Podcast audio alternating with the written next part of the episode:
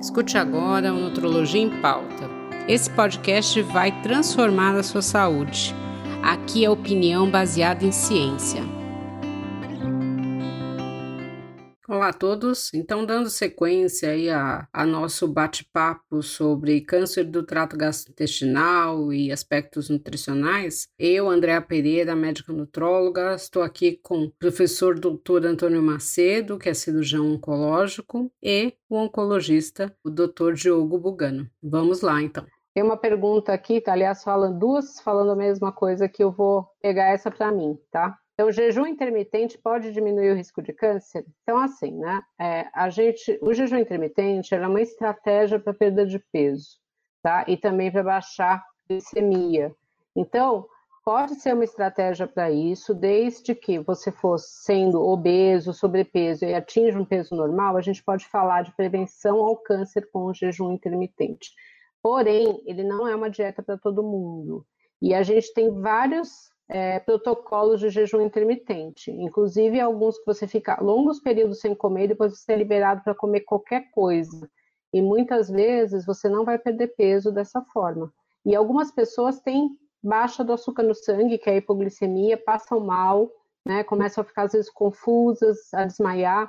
Então, assim, não dá para todo mundo fazer jejum intermitente, mas a gente não pode falar que ele sozinho vai prevenir o câncer né? Mas o que pode ser uma estratégia para perda de peso. Uma outra coisa que se fala muito é a dieta cetogênica, né? Em termos também de prevenção ao câncer, né? Um, um trabalho de revisão aí que foi, se alguém quiser ler depois, está até publicado na, no site da Sociedade Brasileira de Oncologia, mostrou que a dieta cetogênica não teve essa influência, né? Que todo mundo estava achando no câncer. Né? O que a gente pode pensar só dieta cetogênica em termos de perder peso, ser uma estratégia para perda de peso muito controlado, que também não é para todo mundo, né? Ela pode ajudar numa prevenção ao câncer de você tirar o paciente da obesidade. Mas não dá para a gente falar só isso. O que vocês querem complementar isso aí? Vou falar rapidinho, depois o Macedo comenta que eu sei que ele estuda bastante o jejum intermitente. É, Começar no paciente que, é, como a Andrea comentou, essa e outras são estratégias para perda de peso. E funciona muito bem para perda de peso. Tá? É, no paciente oncológico em tratamento ativo com quimioterapia, a gente tem um problema, porque ele pode ficar nauseado e conseguir comer muito pouco e perder peso por não estar comendo muito bem. E a gente até comentou da importância de ter um suporte nutricional. Então, recomendar uma dieta, a dieta que for, que vá levar à perda de peso, num paciente que está tendo uma situação é, de dieta muito ruim já, é muito perigoso e me, e me incomoda bastante. Então, eu me assusto muito de um paciente em quimioterapia seguindo uma dieta restritiva, seja ela qual for, com o objetivo de perder peso. Eu acho que na quimio, durante a quimioterapia, o cuidado com a dieta tem que ser outro. Tem que ser uma dieta para garantir o aporte calórico adequado, garantir o aporte proteico adequado, é garantir a cicatrização adequada. A perda de peso pode até ser um objetivo, mas não deve ser o principal. É diferente. É, isso a gente tem que falar muito para a prevenção, não durante o tratamento. É diferente na prevenção, né? Que a gente sabe que estratégias de perda de peso são importantes na prevenção. Eu, eu vou parar por aqui, que eu sei que vocês têm mais para falar disso. Imagina. É, o importante é saber que o jejum intermitente é um método para perder peso. É óbvio que se nós vamos programar uma cirurgia grande num paciente com câncer ou um tratamento oncológico complexo doente de câncer, nós não vamos submeter esse doente ao jejum intermitente sob hipótese nenhuma. O jejum intermitente é para perder peso ou para situações específicas. Que situações são essas? Imagine um cirurgião que é obrigado a operar três, quatro vezes por semana um câncer de pâncreas, aonde, aonde o paciente vai exigir do cirurgião uma cirurgia de 12, 14, até 20 horas. Como que alguém fica trabalhando quase 20 horas sem comer, sem fazer nada? Só se estiver treinado. Então, o jejum intermitente também é usado para pessoas que necessitam ficar longos períodos sem se alimentar para não ter uma dor de cabeça, não ter nada e não tremer a mão. O cirurgião não pode tremer a mão. Então, além do, de, de perda de peso e de pessoas normais, algumas atividades profissionais exigem que o, que o cirurgião, ou o médico, ou o soldado consiga ficar 12 horas sem comer e sem passar mal. É, aproveitando aqui, né, tem uma outra pergunta, né, falando do jejum intermitente diminuindo a incidência de neoplasias, a gente já até comentou isso, né, se a pessoa realmente estiver acima do peso e perder peso, a gente diminuiu pelo risco da obesidade. Aumentar a sensibilidade à quimio radioterapia aumenta no sentido negativo, da pessoa ter piores complicações fazendo, perdendo peso e perdendo massa muscular, tá? Não é que é uma sensibilidade boa. Então, assim, realmente tem que tomar muito cuidado, principalmente, né? A gente vai achar várias dietas anti-câncer aí, quando as pessoas estão doentes, elas procuram tudo. Então, tomar esse cuidado de tentar preservar ao máximo a massa muscular, né? A perda de peso não é aconselhável nesse período, a gente tem que acompanhar muito por causa de todas as complicações já faladas. Né? Não tem milagre de dieta em termos de do paciente estar com câncer, uma dieta que vai curar o câncer. Eu acho que isso é muito importante também, porque muitas pessoas às vezes abandonam o tratamento. Né, desse, eu tenho um paciente que ele se recusou a fazer a cirurgia porque ele acha que uma dieta determinada aí vai curar o câncer dele, né? E a gente sabe que não é isso que acontece. A nutrição tá para somar, né? Eu queria muito que tivesse uma dieta e um alimento que curasse o câncer, mas não tem, tá, gente? Precisa realmente fazer o tratamento aí. Né, o álcool, eu acabei nem falando, eu falei um pouquinho dele que a gente tem que restringir, acho que as dietas são coisas que as pessoas perguntam muito. Agora eu queria perguntar para o Diogo a opinião dele da vitamina D no câncer do trato gastrointestinal, se isso é importante ou não. É, é, em termos bem simples, sim, é importante. É, agora a, a, resposta mais longa. Tá? Primeiro, a vitamina D é um marcador indireto de saúde. Quem é saudável tem vitamina D alta, quem não é saudável tem vitamina D baixa. Se você estiver doente, se você estiver desnutrido, por mais que você tome todo o sol do mundo, sua vitamina D vai estar baixa. Então, se tem vitamina D baixa, é um sinal de que você não está saudável e é um, tem que ser um sinal de alerta para você se cuidar mais, não apenas tomar a vitamina D. É, em câncer do trato digestivo, já tem trabalhos clínicos mostrando que em pacientes que operaram câncer de cólon, eles foram randomizados a tomar a reposição de vitamina D ou não tomar a reposição de vitamina D, aqueles que tomaram a reposição tiveram menos recidiva, menos retorno da doença. Tá? Então é uma coisa que para, especialmente câncer de cólon, já é padrão hoje em dia, deve ser feito. Tá? Para outros cânceres não tem dados tão importantes ainda, mas é importante manter níveis normais de vitamina D para pelo menos evitar problemas ósseos da sua quimioterapia. Eu tenho muitas quimioterapias que causam osteoporose, muitas hormonoterapias que causam osteoporose, e a vitamina D vai pelo menos evitar a piora da osteoporose. Se talvez tenha um efeito no câncer também. Eu acho que assim, uma coisa, né? O Diogo sabe que eu gosto bastante desse assunto, né? Então, assim, é, até há um pouco tempo atrás a gente falava muito da vitamina D como prevenção ao câncer, mas os últimos estudos mostraram que isso não é verdade, né? A gente não ter a vitamina D no nível bom não vai prevenir o câncer, mas tem realmente esses estudos mostrando um aumento de sobrevida, né? É um algo a mais. Não, ela sozinha não vai resolver. A gente tem que tomar cuidado porque muitas vezes é o que eu falei antes, tá? Não tem dieta, não tem alimento que vai curar o câncer. Ele sempre vai somar. Tem pessoas tomando altas doses de vitamina D, achando que já que é bom, eu vou tomar bastante que vai me ajudar. Né? Então, lembrar que a vitamina D também em altas doses ela pode ser tóxica e ela causa insuficiência renal. Né? E um dado muito interessante é que a vitamina D ela é armazenada no tecido gorduroso. Então, além do desnutrido ter vitamina D baixa, o obeso também tem. Então, dificilmente a gente vê um obeso com vitamina D alta né? Tanto que a gente está vendo agora na pandemia muitas pessoas relacionando vitamina D baixa com complicações de Covid, mas a gente vê que provavelmente está ligado à obesidade, né? Que já está comprovado com aumento de complicação. Tá? Então, assim, e um outro dado interessante é o pós-cirurgia do trato gastrointestinal, que você diminui a absorção, então também é importante você dosar não só vitamina D, como outras vitaminas também. muitas vezes a gente acaba esquecendo desse detalhe aí. Tem uma pergunta aqui sobre câncer de pâncreas. Ah, essa é interessante. Qual o primeiro, os, quais são os primeiros sintomas do câncer de pâncreas? Vou deixar para o Macedo depois para o Diogo.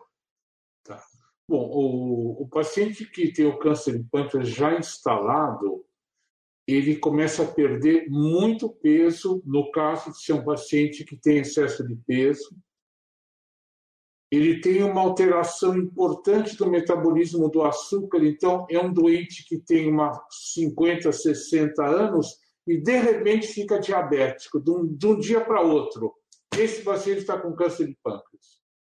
E mais do que isso, nós temos que ter a sensibilidade, nós médicos, de irmos atrás dessa doença nos nossos clientes, sobretudo aqueles que têm aumento da chance de ter câncer de pâncreas. Então, são os doentes que têm cisto de pâncreas, cisto mucinoso de pâncreas crescendo, doentes que têm antecedentes familiares, família que teve câncer de pâncreas, doentes que têm os genes que eu falei mutados de câncer de pâncreas, mas o importante é como fazer a verificação. Dois exames: ressonância do abdômen e ecoendoscopia, que é uma ultrassonografia por endoscopia, é que se faz o diagnóstico. Mas, fundamentalmente, o diagnóstico tem que ser muito sensibilidade, porque às vezes o paciente virou diabético de um dia para outro. Ah, estou diabético, tal, vai dar insulina, tal. Não, tem que investigar se não está com câncer de pâncreas. Porque o câncer de pâncreas, ele muitas vezes, a primeira manifestação dele é um diabetes. Outra é uma dor nas costas e ele vai no ortopedista, só que não é ortopédico, infiltração dos nervos posteriores. Então, você tem muita sensibilidade, porque a vida do doente depende da precocidade com que a gente consegue fazer esse diagnóstico. E aí partir com tratamento quimioterápico, às vezes radioterápico e cirúrgico, ou cirúrgico seguido de quimioterapia e radioterapia, mas ficarmos sempre muito alertas. Poxa, acho que o Marcelo já comentou tudo. É, os sintomas clássicos de câncer, então, dor, emagrecimento, diarreia, vão acontecer. Tem esse detalhe da dor lombar, com câncer de pâncreas, a pessoa não associa as costas com o pâncreas, mas eles são sintomas de tumor muito avançado. O tumor inicial, que é o que a gente quer diagnosticar, que é o que a gente tem mais chance de curar, ou não vai ter sintoma nenhum, e dentro dessa discussão de que alguns pacientes merecem fazer exame de rastreamento, como o Marcelo comentou, ou vai ter sintoma da diabetes nova. E eu já vi, a André já viu, o Marcelo já viu, histórias de pacientes que não tinham diabetes, aos 40, 50 anos aparece uma diabetes de repente, e um ou dois anos depois vai aparecer o câncer de pâncreas. Então, esse início da diabetes às vezes precede o câncer em alguns anos, e você teve um ano, dois anos de chance de achar esse câncer, e infelizmente não achou. Né? Então, eu fiquei muito feliz que o Marcelo lembrou desse detalhe do diabetes. E outro aspecto que eu queria comentar do, do, da palestra do Dr. Diogo, não se esqueça que o diabético já instalado tem 20 vezes mais chance de câncer de pâncreas do que o não diabético. Então, o doente diabético que vai no médico, ele tem que tratar do seu diabetes, mas tem que fazer um screening, uma pesquisa cuidadosa, muito proativa para tentar achar o câncer de pâncreas se vai aparecer. Para aí pegar numa fase que a gente consegue curar com, sem grande sofrimento para o doente. Aproveitando aí, a gente tem uma pergunta de diabetes, né? Quais são os tipos de cânceres pacientes com diabetes tipo 2 estão mais propensos a desenvolver? Bom, o diabetes ele é um fator de risco para câncer, né? não só nos cânceres do trato gastrointestinal, principalmente o diabetes descompensado, porque os pacientes têm um alto nível de açúcar no sangue, né? E isso pode aumentar também o risco. E, somado a isso, a gente tem muito paciente diabético obeso também, e aí a gente tem um risco maior, né? E é por isso realmente a gente tem que cuidar, ah, né? O que a gente sabe é que realmente aumenta risco, sim, tá? E aí a gente entra de novo em toda aquela história da dieta mais saudável, de manter peso, de consumir menos açúcar, né? Tudo isso que a gente já falou, mais fibras, né? Tudo isso ajuda o diabético. E uma coisa muito importante no tratamento de diabetes também é atividade física, porque isso diminui também. Você abre canais no músculo que não dependem da insulina, então você consegue controlar melhor o diabetes. E aí a gente entra em outra prevenção ao câncer, que é a prática de exercício físico, que é uma das perguntas aí que colocaram, tá? Então, o exercício físico não sozinho, tá? Mas ele é um dos fatores aí de prevenção, tá? Então, tem aqui a pergunta da atividade física e tem uma pergunta de vitamina D, né? Se tem um nível melhor aí para vitamina D. Então, assim, a gente tem que a deficiência de vitamina D, ela ocorre com nível sérico menor que 20, a insuficiência menor que 30, né? E a normalidade seria a partir de 30. A maioria dos trabalhos com câncer, eles mostram que os níveis da vitamina D acima de 40, eles são mais protetores contra o câncer, né? Isso apareceu agora no Covid também, porque você tem uma ação imune melhor, tá? Mas é assim, níveis acima de 40, tomar muito cuidado com níveis de vitamina D séricos acima de 90, que a gente já tem um risco aí de intoxicação, tá? Então é aquilo que eu falei, não precisa, não é porque é bom que a gente precisa tomar um monte de vitamina D e ter um nível sérico muito alto, tá? Então a gente, para câncer, a gente usa esses níveis de 40 e está se usando também para o Covid. Eu queria aproveitar agora e perguntar para o Macedo, queria que o Diogo complementasse também. Uma coisa que a gente tem falado muito nos últimos anos é da microbiota, que é a flora intestinal. Né? Isso tem alguma influência no câncer? Vocês recomendam alguma coisa para melhorar a flora para os seus pacientes, do ponto de vista clínico e cirúrgico? É, cada vez mais está se valorizando a microbiota intestinal no sentido de corrigir aberrações da flora bacteriana nossa, através de exames de fezes especializados, que nos dão depois orientação para uma reposição de bactérias através de probióticos, não os probióticos rotineiros que se usa para evitar uma diarreia por antibióticos, etc., mas corrigir uma microbiota no sentido de garantir um fluxo intestinal melhor, menos problemas com gases, com dificuldade digestiva. Então, cada vez mais aqui na Europa e nos Estados Unidos está se valorizando a mudança da microbiota para uma microbiota não submetido a órgãos fosforados, é, produtos de, industriais de manutenção de alimentos com data de validade aumentada, etc. Então, do ponto de vista prático, é cada vez mais valorizada uma correção da nossa microbiota, no sentido de tolerar bem uma quimioterapia, não ter tanta diarreia, no sentido de não inflamar o paciente mais do que ele já está inflamado, então, cada vez mais nós, nós falaremos nisso. É, eu acho que são dois focos a questão da microbiota intestinal. É o próprio, realmente, manejo de diarreia. A gente sabe que muitas quimioterapias causam diarreia e alguns procedimentos cirúrgicos têm como complicação diarreia a longo prazo, né? E, e a correção da microbiota intestinal pode prevenir isso. E mais recentemente, a gente está falando do papel imunológico da microbiota intestinal. Tá? De um jeito bem simples, lembrem que aquilo são bactérias, são corpos estranhos do seu corpo, e o que acontece é uma habituação imune a elas. Então, o seu corpo se acostuma e dizer que aquelas bactérias são normais não devem ser destruídas, assim que elas se alojam no seu intestino. O que acontece é que alguns tipos de bactéria são parecidas na sua superfície com alguns tipos de tumor. Então, o corpo, ao criar uma tolerância àquelas bactérias, está automaticamente criando uma tolerância a alguns tipos de tumor. A gente está vendo, então, que, especialmente em tumores que o sistema imune é muito importante, como, por exemplo, o melanoma, de acordo com o tipo de microbiota intestinal que você tem, você vai ter tumores mais ou menos agressivos, você vai responder mais ou menos à imunoterapia. A gente já sabe muito bem hoje qual é a microbiota ruim. Já está bem claro quais são as piores, já tem testes até chegando comercialmente para a gente saber se você tem ou não tem uma microbiota ruim no seu corpo. O passo seguinte, que é trocar essa microbiota, que a gente ainda está aprendendo.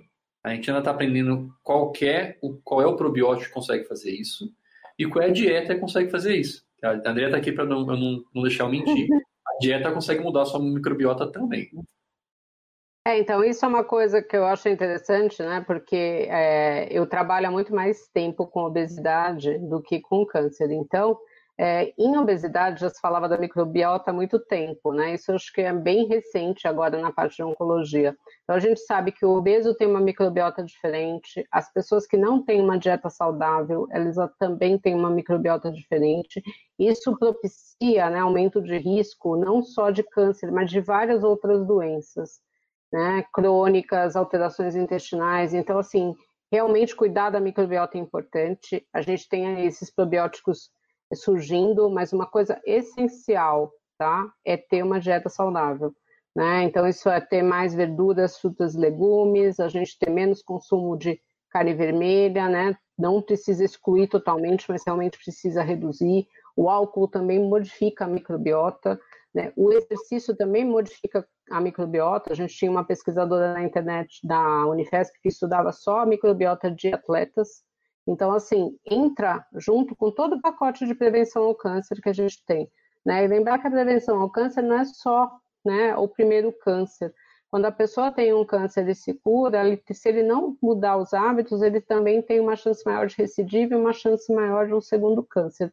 Tá? Então, isso vale para o resto da vida. Isso precisa cuidar mesmo, não tem jeito. Tem alguns estudos interessantes mostrando microbiota em célula tumoral com uma resposta diferente ao tratamento, que é algo bem novo né, que está se investigando. Então, acho que a microbiota veio para ficar aí na oncologia também. A gente tem que se preocupar com isso, né? Então, a microbiota é todo o conjunto que a gente chamava realmente de flora intestinal, mas ela é muito mais abrangente. Tem uma pergunta aqui que eu vou pegar para mim, né? é o papel da glutamina no câncer do trato gastrointestinal, tá? Então, assim, tá? Antigamente, a gente usava muita glutamina para mucosite, e ela realmente faz uma melhora, né? Hoje a gente tem estudos que mostram que ela melhora mais ou menos 30 a 40% da mucosite, então ela não é o tratamento mais efetivo. Mas a longo prazo, os estudos foram mostrando que a glutamina ela aumenta o risco de é, recidiva precoce. Então, por que isso? Porque ela diminui a ação da radioterapia, ela também mexe na ação da quimioterapia. Então, com isso, né, você tem não, tanto a sociedade europeia quanto a sociedade americana de nutrição não tem mais recomendado o uso de glutamina. Então, a gente não tem uma ação tão efetiva para mucosite que justifique o uso, tá? E o uso prolongado realmente aumenta o risco de recidiva precoce. Então, a gente tem usado muito pouco Tá? Isso eu estou falando de câncer. A glutamina pode ter outras indicações aí para outros tipos de paciente, tá? Mas já tem os estudos que mostraram, já tem até um tempo, acho que um dos estudos de 2013, então não é uma coisa recente. A gente sabe que muita gente usa ainda, né? Que tem esse conceito de melhora de mucosite, mas a gente recomenda usar o mínimo possível. Uma coisa que ajuda muito a mucosite é a laser terapia. Infelizmente, nem todo mundo tem acesso a isso. Né? E hoje a gente também tem, dependendo do quimioterápico, você começa, você consegue pelo menos falar para o paciente se ele vai ter mais ou menos mucosite. Né? Não sei se vocês querem complementar alguma coisa aí dessa história da glutamina. É, eu, eu, acho que é isso mesmo. O, o, mecanismo através do qual a glutamina evita a mucosite, que é através da reposição de glutationa, é, é o mesmo mecanismo através do qual evita a ação da quimioterapia. Então, na prática, ela evita a mucosite por cortar a ação da quimioterapia. Né? Então, por isso que a gente tem, tem evitado mesmo. É, e uma coisa que eu acabei não falando, né, que a célula tumoral ela tem dois mecanismos de produção de energia. Um é a glicose, né, que é o açúcar que ela quebra, e como ela é muito esperta, né, como o nosso corpo também, ela tem um mecanismo STEP aí, que é a queda da glutamina. Então, às vezes, você também vai estimular essa célula dando suplemento de glutamina, porque a, a gente, ah, o açúcar, você ainda tem insulina para baixar no sangue. A glutamina, a gente tem nada específico, você depende da absorção para ela baixar. Né? E a hora que você toma a glutamina, você fica realmente com nível sérico elevado, né? Então, é um mecanismo aí de produção de energia tumoral. Tem mais uma pergunta aqui. Qual o papel dos suplementos proteicos na alimentação? Gera algum tipo de problema no fígado?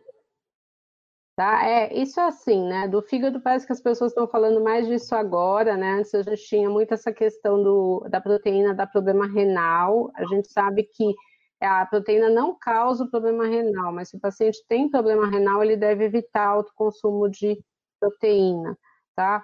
No fígado, assim, o que, que a gente sempre fala? Se a pessoa toma, é, evitar os excessos, né?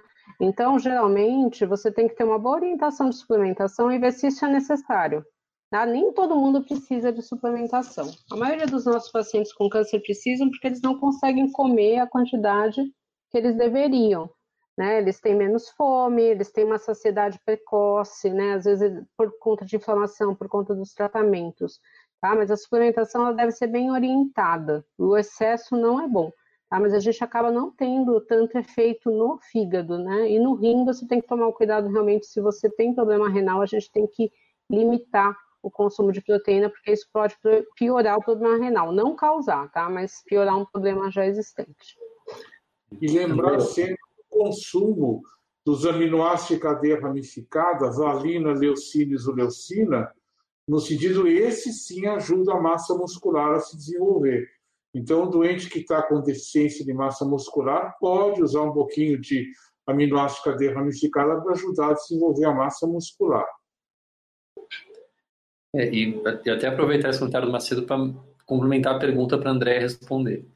É, é muito comum o paciente com câncer perdendo peso, antes mesmo da consulta com o cirurgião, da consulta com o oncologista, a família começa a dar para o paciente algum suplemento, porque quer que pare de perder peso. E, e o paciente é comum o paciente já chegar para a gente tomando, é, por exemplo, whey protein. Super comum. Ah, não sei quem usa em casa, estou dando para ele ficar fortinho. É, você, a, você acha que tem espaço para isso? ou outros suplementos que têm além das proteínas outras coisas acabam sendo melhor indicados? Então, é assim, tá? a gente acaba usando para o paciente, que é o que eu falei, eles não conseguem comer direito. Então, a gente acaba usando suplementos que acabam tendo um pouquinho de tudo, tá? Tem carboidrato, né? tem o, a proteína, porque isso é importante não só para manter a parte energética, mas para manter massa muscular, né? Mas primeiro a gente tem que avaliar se esse paciente precisa, né? É, às vezes ele não precisa de suplemento nenhum, às vezes ele está conseguindo comer bem, ele diagnosticou um câncer super precoce, né? Ele não, não, ele tem um peso ótimo, ele faz atividade física, tem uma ótima massa muscular. Então a gente sempre pede para esperar a avaliação, né? Passa primeiro com o oncologista, passa primeiro com o cirurgião, vê isso e aí a equipe nutricional vai avaliar. Né? E assim, é, é, muito comum, não só o whey, o pessoal começa a dar vários tipos de suplemento que você lê, né? É muito comum também ervas, né? Eu tinha uma paciente que ela tomava uma erva que vinha da Amazônia e ela vomitava o dia inteiro por conta daquilo e ela leu que aquilo curava. Então, assim, sempre conversa com o teu médico antes, porque além dela, às vezes, prejudicar você em sentido de você ter sintoma e não te ajudar nada no câncer, às vezes ela também interfere na resposta ao tratamento. A gente tem essa ideia de que ervas não fazem nada porque são naturais, mas elas podem interferir sim. Então, isso é muito importante, conversar antes, tá? Não chegar já tomando. Eu tinha um paciente que vinha no consultório toda semana com umas cinco pacotes que ele ganhava do pessoal da empresa dele. Aí ele ficava, doutor, dá para alguém. Aí o pessoal fica me dando, eu fico sem graça de pegar. Mas todo mundo quer ajudar, mas às vezes não, não é isso. Então, tira sempre uma dúvida aí. Bom, tem uma pergunta, mais uma de, ah, de composição corporal, de quanto em quanto tempo, né? O Guilherme, que adora esse assunto, ele sabe que eu gosto também. Então, assim, composição corporal é importante para a gente avaliar a massa muscular, né, para ver a quantidade de gordura. O ideal é que a gente tenha essa variação na primeira avaliação nutricional, a gente acompanhar esse paciente. De quanto em quanto tempo vai depender muito de qual serviço, né, de qual tipo de câncer, se esse paciente vai ser operado ou não, né, mas o ideal é fazer intervalos regulares. Né, e cada serviço tem um método, a gente tem vários métodos para avaliar, mas é importante sim, principalmente o paciente obeso, que você olhando para ele, você não consegue falar se ele tem muita massa muscular ou não, e hoje a gente sabe que o paciente obeso com pouca massa muscular, ele tem uma sobrevida pior, mais riscos do que um paciente obeso com uma boa massa muscular. Então, assim, a gente precisa cuidar, sim, da composição corporal. Isso é tão importante que no, na tomografia, na ressonância, já há meios de você avaliar se o doente tem sarcopenia e está em risco de complicação oncológica, terapêutica e cirúrgica, ou se não tem a tal sarcopenia. Então, faz um corte mais ou menos ao nível das, das duas espinhas ilíacas e determina ali, pelo cálculo da massa muscular, se ele é sarcopênico ou não.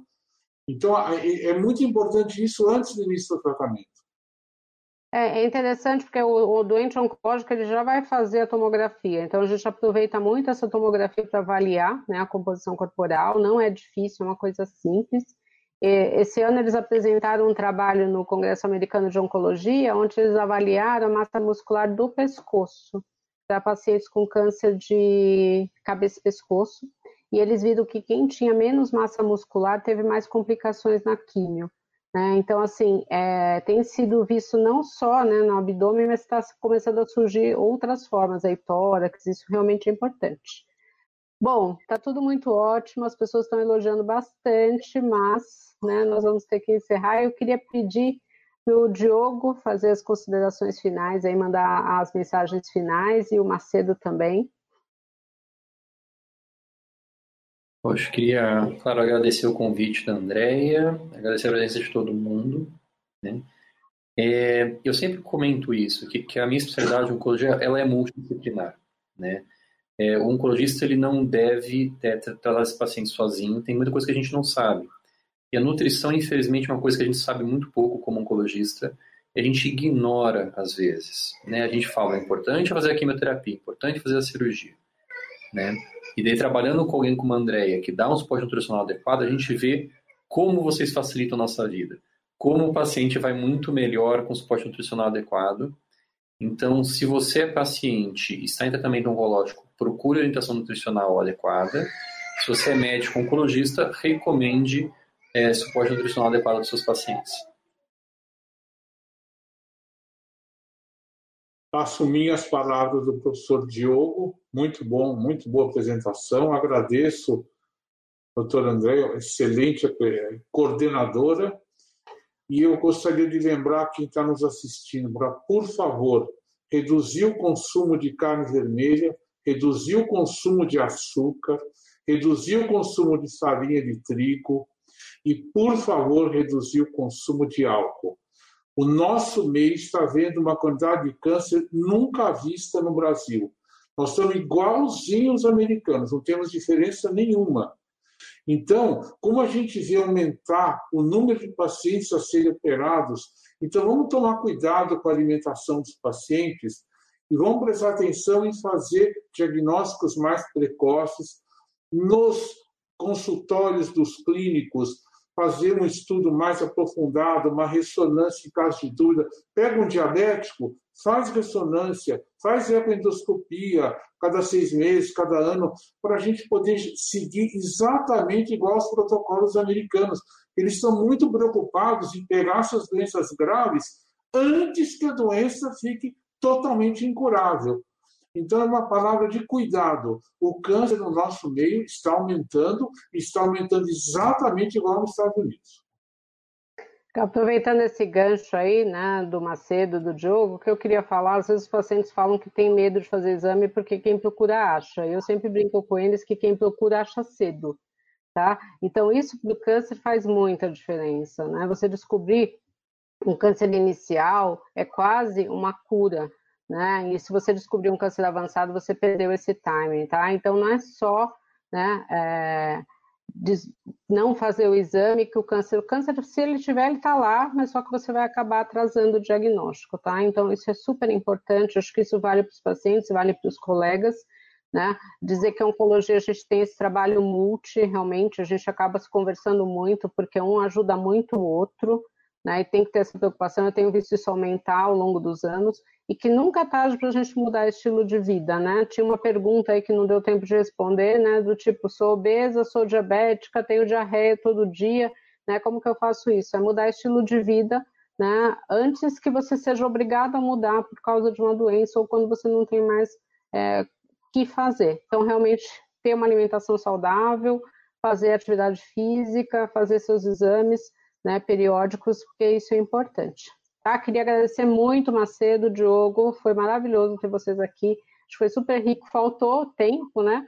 Mas fica para uma próxima aí, tá bom? Muito obrigado, boa noite aí para todos. Bom, estava tudo ótimo. Para quem ainda tiver dúvidas, pode entrar em contato comigo nas minhas mídias digitais, é arroba doutora Andrea Nutrologia ou no site, né, no contato www.doutorandreanutrologia.com.br, mandar suas dúvidas que eu vou responder com imenso prazer e não percam na próxima semana a gente vai fazer falar de um assunto super importante que é câncer de próstata. Obrigada.